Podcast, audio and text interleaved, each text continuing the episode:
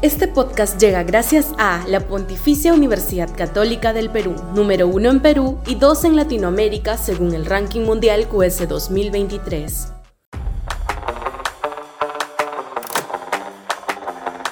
Debates marcianos. Sudaca, Perú. Buen periodismo. Que las declaraciones de Vladimir Cerrón sobre la necesidad de una asamblea constituyente sean respondidas acremente por Keiko Fujimori en defensa de la Constitución del 93, plantea un debate inocuo, porque a muy pocos les interesa en estos momentos esa discusión.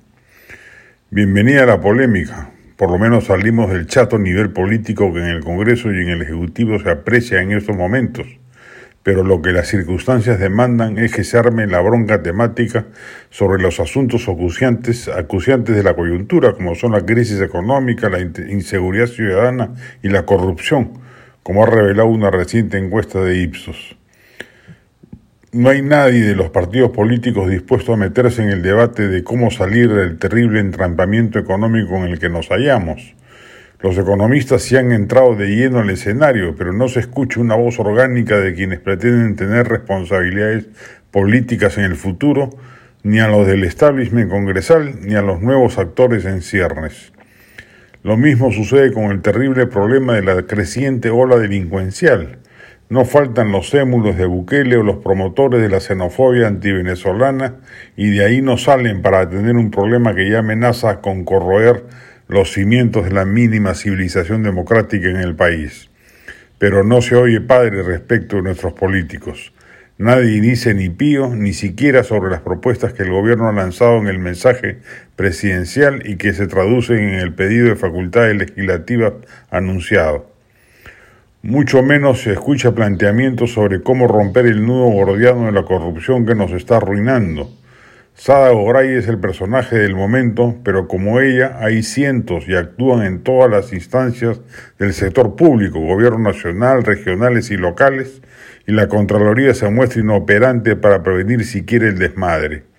¿Alguien ha escuchado acaso por azar alguna propuesta orgánica de los políticos sobre la materia? Por el contrario, se les ve orondos bajando los plazos de prescripción o a los congresistas pretendiendo recuperar la inmunidad. La del Estribo. Arranca con bríos el 27 Festival de Cine de Lima que organiza la PUC. Un dato. El miércoles 16 dan en el cine Alcázar a las 4 y media Yanaguara, película póstuma de Oscar Catacora.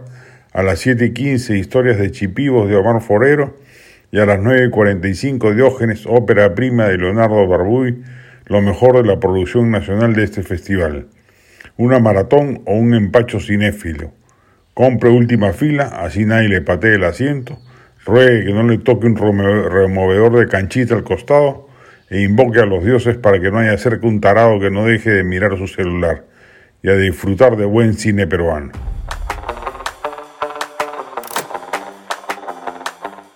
Este podcast llegó gracias a AFE, operador logístico líder en el mercado peruano que brinda servicios de almacenaje, transporte de carga, courier y cómics los puedes ubicar en www.afe.pe.